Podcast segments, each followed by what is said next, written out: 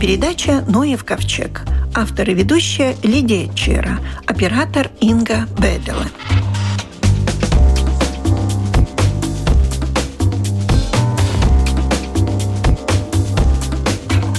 Недавно Управление охраны природы провело экскурсию по реке Салаце, одной из лососевых рек Латвии, под руководством гидробиолога Яниса Байнискиса.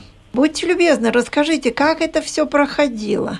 Pasākums bija salīdzinoši apmeklēts. Bija ieradušies apmēram 50 interesanti, dažādu vecumu grupu, gan pieaugušie ar bērniem, gan jaunieši noklausīties manis vadītu teorētisku nodarbību, gan arī dabas izziņas centra vadībā atrakciju nodarbības ar dažādām spēlēm, zivju faunas izzināšanai. Можно ли было посмотреть, что происходит с лососем в реке? Jā, protams, ja tā skatāmies visā Baltijas mērogā, tad, piemēram, Zviedru un Somu upēs viss it kā iet uz augšu, šī populācija, bet, ja skatās vairāk uz dienvidiem, kur atrodas Latvijas lašupes, tad tā situācija ir sliktāka. Lašu populācija saglabājas diezgan vājas. No mūsu lašupēm salaca ir pati produktīvākā, kas tādā labā gadā spēj saražot 22,5 tūkstošus smoltu šie jaunuļi, kas dodas uz jūru baroties. Vispār potenciāls salacē ir 30 tūkstoši, bet tāds pēdējais produktīvā paudze ir bijusi 2016. gadā, bet pēc tam ir knapi sasniegti 50% no šī potenciāla, un šo pavasaru tie bija tikai 6000, kas ir apmēram 20%.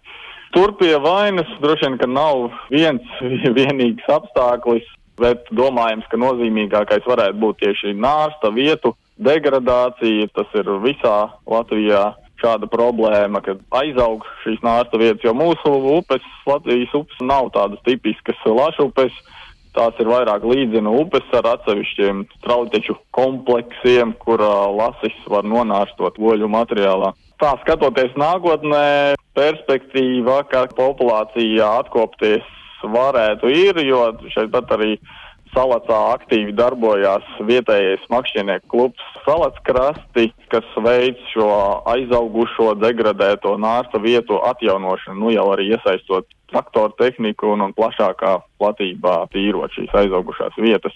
Un uh, jau arī pagājušos gados, kad uh, viņi veica tīrīšanu ar augstspiediena ūdens trūklu, tad arī mēs redzējām, ka plaši labprāt arī izvēlējās šīs iztīrītās nārsta vietas, tā kā ir cerība, ka viss atkopsies, visies uz labo pusi, jo, nu, zveja šobrīd arī ir uh, ietekmēta, piegriezta, teikt, saistībā ar to, ka mūsu lašupēs lašiem neklājās. Labi, tad šīs kvotas arī ir uh, noņemtas laši ieguvēji tikai piezvejā un arī trollingā, jeb rekreācijas makšķerēšanā jūrā, tad uh, arī viens lasis, laikam, bija tas paturumais lomā apjoms.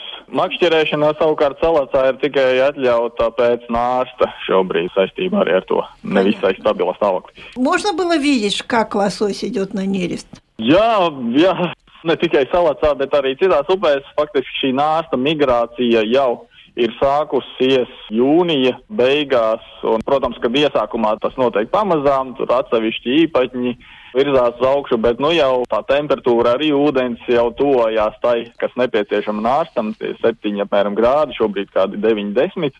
Bet jau sāk tā redzamāk arī tie laši upēs ienākt, tā skaitā, protams, salacā. Ar precīzi skaitu gan es šobrīd nevēlētos teikt, lai tā teikt nerosinātu kaut kādu malu zvejnieku aktivitātes, bet plaši nāk, nāk arī taimiņi. Tā kā ceram, ka tas apjoms arī būs lielāks nekā pagājušo gadu, jo pagājušā gadā uz nārstu mūsu automātiskais zivju reģistrators, kas salacā, vecsalacā ir ievietots, fiksēja 301 ienākušu lasi uz nārstu, bet nu, tas iemesls arī šim mazajam skaitam varētu būt tas, ka 2018. gadā bija gaužām zemes ūdens līmenis un karsta vasara, tā kā bija ļoti vāja mazuļu izdzīvotība, un šiem tad vajadzēja būt arī tiem lašiem, kas it kā atgrieztos pagājušā gadā uz nārstu, bet tā vietā redzējām vecāku vecumu grupu lašus, jau kas jūrā pavadījuši trīs gadus, sākot ar metrs un uz augšu izmēriem. Так что мероприятие удалось.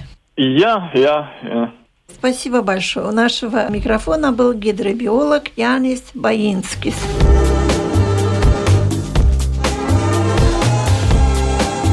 Ну а теперь короткий перевод. В мероприятии на реке Салаца участвовало около 50 человек. Были семьи с детьми и молодежь. Прослушали вначале теоретическую часть, а также приняли участие в аттрактивной части экскурсии.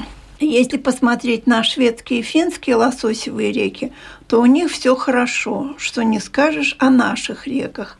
На наш взгляд, река Салаца – одна из самых продуктивных благодаря местному клубу рыболовов потому что именно они занимаются очисткой и обустраивают места нерестилищ. Принято решение запретить отлавливать лосось во время хода рыбы на нерест, и за этим следят. Наши реки не совсем традиционные, быстрые лососевые реки. Они со временем зарастают, но это можно и нужно восстанавливать. Температура воды сейчас уже приближается к идеальной. Это 7 градусов. Сейчас 8-10 градусов. Но лосось уже идет, и таймень тоже. И надеемся, что это количество превысит прошлогодние показатели. Автоматический рыбный регистратор, который стоит на реке, в прошлом году зафиксировал лишь 301 лосось. Но это был засушливый год и очень был низкий уровень воды. А так есть повод, что в этом году будет больше. Так что считаем, что мероприятие удалось.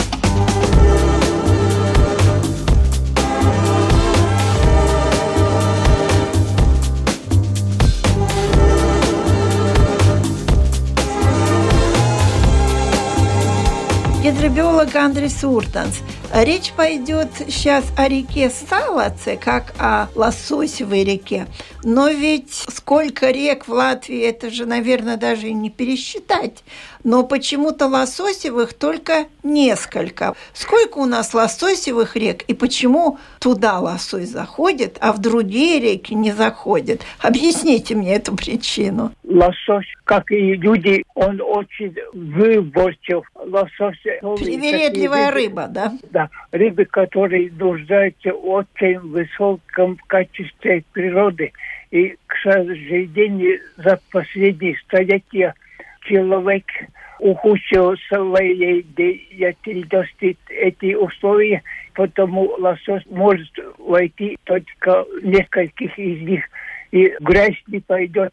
То есть это уже выборочные реки? В том-то дело. И при том у лосося и у кумбжи еще есть такой аспект, как называемый холминг. Это зов реки, в которой он родился. Он возвращается в тот регион, пытается попасть в ту же реку, где он проводил свою юность.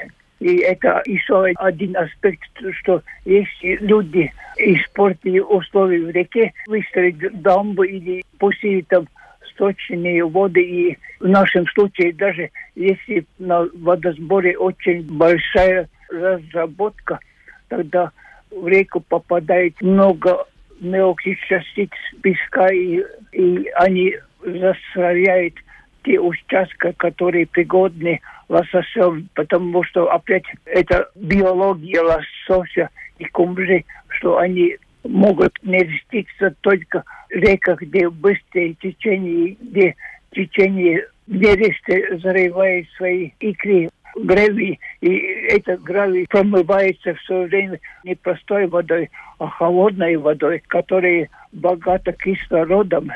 И такое промывание икры помогает его развиться как нормальной королевской рыбы. И если человек своей деятельности эту гравийный и каменистый участок перекрывает ну, песком да. из сельского хозяйства, смываемой от сельского хозяйства или есть разработки, тогда таких реках, даже если лососови смогут икру оставить не спиться, то в любом случае выход будет очень плачевный и очень небольшой, потому что икра просто... Не вылупится, она погибнет. Погибнет. Так что опять эти реки, они очень ценные, и рыбы такая ситуация не только в Латвии, но и по всему Балтийскому морю, и не только. Очень многих случаях эти нерестовые участки очень маленькие. Иногда даже только пару сот квадратных метров или в случае реки Салатов она считается одной из самых больших естественных рек нереста лососев во всей Балтике. Не всегда людское развитие идет руку в руку с том, что нужно природе. Экономика и экология, хотя начинаются на одну букву. Да, к сожалению, иногда мы в своей спешке видим только большие вещи и не обращаем внимания маленьким вещам. И в этом случае, опять, если мы уже заговорили о лососовых реках, то я хотел отмечать еще один аспект. Река Салат, как и остальные лососовые реки, немного напоминает термин француженка. А. Когда мы говорим француженка, мы думаем не только о походке, о прическе, о запахах, о диете, о многих вещах. И такая река француженка тоже воплощает в себе очень многие свойства, которым мы благодарны и которые и мы замечаем только тогда, когда их больше нету. И из таких вещей, например, способ реки самоочищаться. да. И самое главное, что в таких быстрых и таких местах, которые угодны и для лососовых, происходит очень-очень высококачественное самоочищение. Вот и том-то дело, что каждый такой участок очень важен не только для рыбы и для очищения рек, и в нашем случае даже один из что такой компонент, который мы не задумываемся насчет даже изменения климата. Такие быстрые и лососовые реки, где заменяются быстро текущие и более медленнее текущие участки, они очень интересные местный климат, потому что Быстрица поверхность воды очень много раз увеличивается, даже в сотни раз. И в таких местах, где полыхает и вертит и крутится, там забивается и кислород, который нужен не только для рыб, но и для беспозвонностей и даже бактерий, которые в кислороде могут наиболее эффективно очищать рек воду. Еще один вариант. Даже когда сейчас осенью мы смотрим на рек утром или вечером, иногда мы даже реку не чувствуем, но мы видим облака тумана. И эти облака тумана опять редко мы задумываемся, что такое туман. Это опять как будто благословение и прибрежная часть, потому что в прибрежной части такой утренний и вечерний душ дает способность земле быть более подородной. И опять вся цивилизация Египта была от, зависела от реки Нила, от ее долины. И даже маленьких рек есть такой же эффект, которого мы часто не замечаем, потому что маленькие есть маленькие. И иногда мы обращаем внимание только на большие вещи и не обращаем внимания, что эти большие вещи очень часто складываются от очень маленьких-маленьких вещей. Так что рыба – это только один аспект, про которого много говорят. А сколько вообще лососевых рек в Латвии осталось? Можно как-то определить? Я знаю, что Сало-то признано пятой лососевой рекой, то есть по величине и, наверное, по количеству лосося, которые заходят в нее. Считаю, что более-менее семь лососевых рек Но в том-то дело, что иногда на короткую руку лососи редко заходит и более маленькие реки, они там заходят, но не растит, они не все-таки дают предпочитание рекам, от которых они сами вышли. Родились, да, вышли. Река Гауя, Вента, даже низовые реки Долгова, Салаца, потом если и более-менее там Сату, Перива, ну, которых частично и не каждый год заходит. Ну, потому что лосось рыба крупная, все-таки там уже должно быть глубина какая-то. Это опять разница. Лосось и кумжа. Кумжа заходит даже очень маленький, даже заходит мелиорированные участки низовые, более маленьких рек. Ага. А лосось все-таки рыба королевская, она считает ниже своего достоинства заходить в таких малых реках. А на какой год лосось начинает нереститься? Считается, что в Латвии он два года живет в реке, потом три-пять лет живет в море, и потом возвращается на опять в свою реку. Так что 7-8 лет ему 7-8 лет, да. Мы видим, что это такая чувствительная вещь, что если за эти 7-8 лет там без разработки и сельское хозяйство пару лет живет на короткую руку, как да. выходит, это так выходит, то даже за 5-7 лет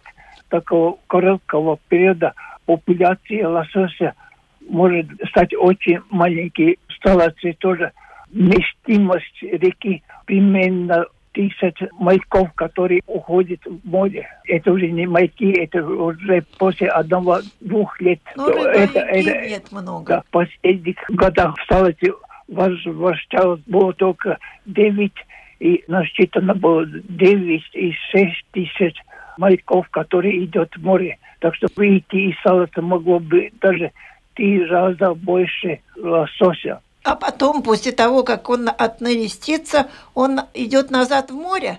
Да, он идет в море, и очень многие погибают, и да. море их вылавливает, потому что латвийский лосось идет в море очень часто в район польского побережья, и мы знаем, что поляки очень активно отлавливают. У кого это выгода, у, у кого это потеря, конечно, для Латвии, для нас это потеря, потому что каждый лосось, который возвращается, он выкладывает несколько тысяч икрин. Так что каждый, который свободно ушел и мог свободно возвратиться, опять свою реку своей молодости. Это большая ценность, особо в таких условиях, когда интенситет и качество видов ловли рыбы увеличивается не только море, даже и любительская ловля тоже много. И сейчас хорошо, что наше законодательство разрешает только оставлять рыбы, которые выше 50 сантиметров лососовые, и притом только некоторых реках и только тех, которых есть лицензированные ловля. Спасибо большое. У нашего микрофона был гидробиолог Андрис Уртанц.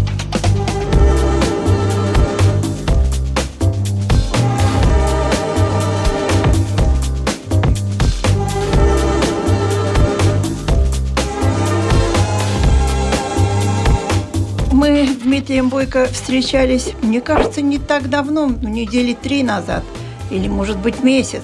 И он говорил, что птичья миграция вроде бы как еще и не началась. А сейчас вот у меня такое ощущение, что она уже закончилась, потому что птичьих голосов практически не слышно, скажем так. Дмитрий, что миграция закончилась? Да, надо сказать, что такая странная осень, и некоторые орнитологи сказали, что у них эта осень останется в памяти, потому что непонятная миграция. Точно, непонятная. Да, я думаю, что это все благодаря вот такой все-таки довольно хорошей погоде, потому что ветров было мало, даже, может, там несколько дней таких очень-очень ветреных. Осадков было тоже мало. Ну, наверное, как в какой части Латвии, но было меньше, я думаю, чем обычно. И поэтому тогда нету вот таких аномалий, скажем так, или ветра большого, или осадков. Тогда птицы, конечно же, летят, скажем, сегодня понемножку, завтра по чуть-чуть. И так они шаг за шагом. Ну, мы их не замечаем, а они пролетают и пролетают. Но на данный момент, кого мы можем наблюдать, это стайки зябликов все еще мигрируют, чужие довольно хорошо летят, скворцы еще много где встречаются. Появились, кстати, уже такие зимние гости наши, чечетки, и кое-где уже свиристели. Так что уже вот такая ситуация тоже интересная, что все меняется. Наши практически все улетели. Конечно, можем наблюдать еще и таких больших птиц, как гусей, лебедей, так как еще нет льда и снега, то, конечно же, и уток еще довольно-таки много. Но что касается гусей, тоже такая странная ситуация была, что внутри страны мало кто их наблюдал, так видел очень много, потому что когда максимум гусиной миграции, когда они так по-настоящему летят, то можно слышать всю ночь или да. днем тоже стаи за стаей, все равно, где вы находитесь, в городе или за пределами города. Ну а в этом году я, так сказать, и сам не чувствую себя удовлетворенным вот именно гусиной миграцией, потому что какие-то стайки видел, но и те были небольшие, всего лишь по несколько десятков птиц. На полях тоже гусей кое-где есть, но тоже, я бы сказал, мало. Хотя вот э, люди, кто живут у моря, скажем, в Лепе, Вайнаже, Саладгриве, Венспилсе, они наоборот говорили, что гусей как никогда много, и днем, и ночью, и стаи видели, и слышали. Так что вот непонятно. Впечатление, как будто вдоль моря гусей было больше, чем внутри страны, хотя такого, наверное, не может быть. Но вот. И еще, что касается гусей, есть отдельные такие года, когда гуси проходят, так сказать, транзитом. Они летят очень-очень высоко, когда мы их даже не видим, не слышим. Они отдохнули, я думаю, скорее всего, в Эстонии. И просто уже тогда Латвия их не интересует. Они уже пошли транзитом, и следующая остановка будет или Польша, или уже Германия. Ну что ж, для сельскохозяйственников как раз это и благо, потому что если такая тысячная стая гусей на поля опускается и пропитание ищет, они много чего могут подпортить. Так да, что да, с да, этой стороны, что... конечно, хорошо. А вот наш года птица стриж, он когда улетает?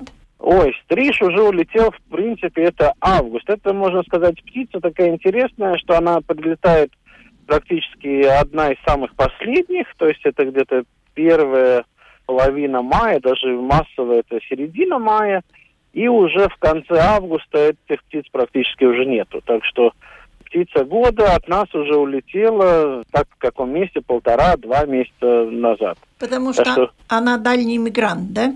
Да, да, да, да, да. И что касается дальних мигрантов, то есть это птицы, которые вот зимуют в Африке, ну вот э, стрижи, наверное, самые такие, кто дольше задерживаются, это деревенские ласточки из тех птиц, которые зимуют э, в Африке. А так иволги улетели, коростели улетели, кукушки улетели, практически все улетели, хотя есть отдельные сообщения, и люди делятся и присылают фотографии, что кое-где еще замечены белые аисты, но это лишь отдельные особи, и там мы можем лишь предполагать, или это какие-то раненые особи, или больные, или, может, они соберутся силами и все-таки улетят в Африку. Это нормальная ситуация, что каждый год отдельные особи ну, аистов э, замечают, и даже некоторые пробуют зимовать как какая зима, тогда удачно, неудачно. Ну, надо сказать, из 13 тысяч пар, что у нас гнездится, это, представьте, 13 тысяч пар, умножаем на 2, это уже... 26. 26 тысяч, это только взрослых особей, плюс есть еще не гнездящиеся аисты, еще и птенцы же вылетают из гнезд. То есть это минимум 30 тысяч, 40 тысяч особей в одной лишь Латвии. Конечно, там отдельные особи, это ничтожные проценты, даже если они не улетят и погибнут, никакого урона популяции это не несет. Так что не надо волноваться. В каждой популяции, будь то аисты, лебеди, не знаю, или ласточки, есть, конечно, всегда такие либо странные, либо непонятные особи. Да, да. Вот время миграции для орнитологов интересно еще тем, что появляются какие-то диковинки, залетают вдруг, э, и кто-то может сфотографировать, где-то может добавить к числу птиц, которые уже в Латвии видели. В этом году такого не было. Новых видов для Латвии нету. Есть отдельные такие виды, с, э, скажем, Восточной Сибири, которые одна-две особи замечены, но, в принципе, это каждый год, и вот таких как-то аномальных наблюдений или, вот как я сказал, новых видов для Латвии, к сожалению, нету. Но и надо сказать, что такие гости или со степной зоны, или с э, Восточной Сибири, то есть ну, такие редкости не только для Латвии, но и для Европы, к нам скажем так, в кавычках заносит. Ну, заносит ну, да. с восточными ветрами. А восточных ветров были в сентябре немножко, а вот начало октября вообще не радует, лишь северный, там, южный ветер и главное, что западный. А западный, наоборот, вот этих особей, даже если бы они хотели к нам залететь, он их как будто от отталкивает. Поэтому пока нету, но поживем, увидим. Иногда и погода, и птицы преподносят сюрпризы, потому что мы же не знаем, какой будет ноябрь. И надо сказать, люди у меня часто спрашивают, Дмитрий, ну вот птицы-то точно знают, какой будет зима, когда настанет зима, какой будет осень. Могу всем сказать, что птицы сами этого не знают. Ясно, что те, кто в Африке, они греются уже в Африке или практически уже долетели до Африки. А вот те ближние иммигранты, которые зимуют в других странах Европы, те же вот разды, которых сейчас тоже можно много видеть, еще скворцы кое-где, эти птицы смотрят, какая погода. Если потеплее, то будет больше оставаться или позже улетать. Если холоднее, тогда улетят. Но все-таки инстинкты тоже есть, и большинство, надо сказать, вне зависимости от погоды уже нас оставит. Поэтому птица это не такой какой-то индикатор того, когда наступит зима, и какой она будет. Так что по птицам мы можем лишь судить, что вот если холодно, их меньше, если тепло, их больше. И это все. Ну да, понятно. А вы назвали такое число 30-40 тысяч аистов. Но вы имели в виду это эти белые с красным клювом. А черные аисты? Их, ну, наверное, много-много меньше. Черных, да-да-да-да-да, намного меньше. Они тоже улетают э, в Африку. Черных аистов где-то 100-200 пар всего лишь в Латвии осталось, поэтому их количество несколько сотен. Но, надо сказать, я сам вижу, может, 3-4 раза в год ага. черных аистов. Вот когда они уже улетают, тогда это вообще ни для кого не заметно, потому что если белые хотя бы скапливаются вот на полях, мы можем видеть в конце июля, в августе по 20-30 100, и 200, и 300 даже аистов бывают и такие случаи, когда они кормятся перед миграцией, то черные аисты, ну, в основном на полях их не увидеть, они где-то у прудов могут быть, у речушек, и тогда таких скоплений как таковых нету, по крайней мере, в Латвии. Конечно, на миграции где-нибудь, скажем, в Турции или в Израиле есть такие скопления, где несколько десятков и сотен черных аистов, mm-hmm. но это уже со всей Европы. Так что черный аист да, к сожалению, больше их не становится, но радует, что они у нас до сих пор есть, и поэтому, если кто в следующем году увидит, то это очень хорошее наблюдение. Диковинка, диковинка. Ну и черные аисты же не живут на столбах, как белые. Ну нет, нет, нет. Поэтому мы и видим, и я в том числе несколько раз лишь в год, потому что они живут, гнездятся в лесах, и не в каких-то там лесах, скажем, где деревца с две руки толщиной, да. они живут действительно в лесах, где деревья такие столетние еще и более старые. Вековые, и, вековые. Да, да, и поэтому, ну, таких лесов, конечно, у нас не так уже и много осталось. Но где гнезда аистов черных найдено, там, конечно, микрозаказники делаются. Поэтому, да, вот гнездо черного аиста не так уж просто и увидеть, заметить. Ну, а если даже кто знает, никому не говорите, кроме орнитологов, конечно же, потому что многие люди хотят прийти, сфотографировать, а черный аист, он очень чувствителен. Даже иногда бывали случаи, что кто-то ягоды собирает летом, когда еще птенцы у черных аистов, и вот если там много этих ягод, и люди длительное время держатся, что аист даже может покинуть гнезда. Ну, конечно, это единичные такие случаи, но все-таки ну, он очень-очень да. да, чувствителен вот к тому, есть там человек или нету, где он гнездится. Ну что ж, Дмитрий, я скажу, что я сожалею, что наши вороны городские и чайки большие морские не мигрируют. Могли бы, честно говоря. Ну, частично вы правы, потому что часть не мигрирует, а часть вот вороны, вот чаек, которых мы будем всю зиму слышать, слышать и видеть, да, это уже особи с севера, с Эстонии, с Финляндии, с европейской части России. Опять часть наших ворон и чаек э, улетает, скажем, до Германии, а часть никуда не улетают. Поэтому кто-то от нас улетел, те же вороны, чайки, весной вернутся. Часть, которых мы видим, это северные уже гости, ну а часть вороны, чаек думают, «А зачем куда-то лететь, мы же знаем, где пропитание. Да, и... мусорник. Да, да, да. Так что и наши, и северные гости сейчас будут зимой. Их все-таки будет поменьше, мне кажется. Ну и потише уже они себя ведут. Они, наверное, так шумят только в момент гнездования и когда птенцы у них есть, этот крик безумный. Да, да, да, да. Но в марте начнется, так сказать, деление уже территорий. Ну, в городах это крыши, и тогда первыми лучами солнца, когда снег, лед начнут таять, тогда уже чайки и ворон начнут делить территории, и тогда мы опять их услышим что они действительно есть. Ну а сейчас, конечно, зачем шуметь, потому что гнездование прошло, сейчас главное пережить для всех птиц зиму, ну и уже весной думать о весне и о размножении. Да, но я скажу, что о, мудрая птица ворона. Я однажды на пляже наблюдала. Они же воровки, сильные воровки.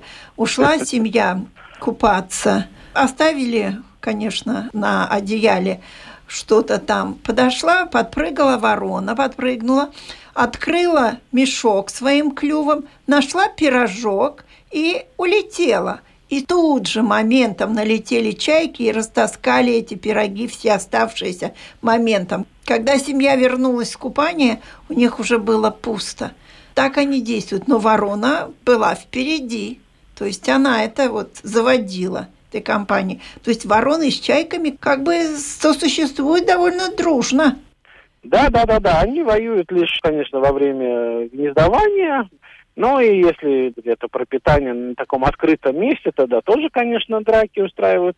А так, в принципе, птицы и сами ищут, и наблюдают за другими видами птиц, где кто что вот нашел или стащил. Поэтому, да-да-да-да, птицы очень внимательные. Нам легче кажется, что там чайка просто сидит или ворона где-то просто сидит, греется. Они просто сидят, они еще и наблюдают. И вороны на самом деле живут по 70 лет? 70, может, это такое преувеличение, но 20-40 лет это довольно реально, и для птичьего мира это очень-очень даже хороший возраст. Поэтому, да, живут довольно долго. Ну, конечно, дольше, чем синицы. Ну да, маленькие. Воробьи и даже дольше, чем лебеди. Поэтому, да-да-да, это одни из таких самых рекордсменов по старости, можно так сказать, по возрасту. Спасибо большое. Миграция, надеюсь, все-таки уже закончилась, хотя, может быть, еще какая-нибудь и залетит. Диковинкая птица. Да, ну миграция будет еще немножко продолжаться, все зависит от погоды. Если будет ноябрь еще теплый, то Латгалии видимо вряд ли, в Земгало, может, еще будут какие-то гуси, лебеди, утки, может, золотистые ржанки, мелкие какие-то виды птиц. Ну, а в Курзаме, конечно, там традиционно теплее, если будет теплая зима, там даже и гуси могут у нас зимовать. Поэтому, как говорится, поживем, увидим. Спасибо. У нашего микрофона был орнитолог Дмитрий Бойко. А на этом наша передача заканчивается. Всего вам доброго.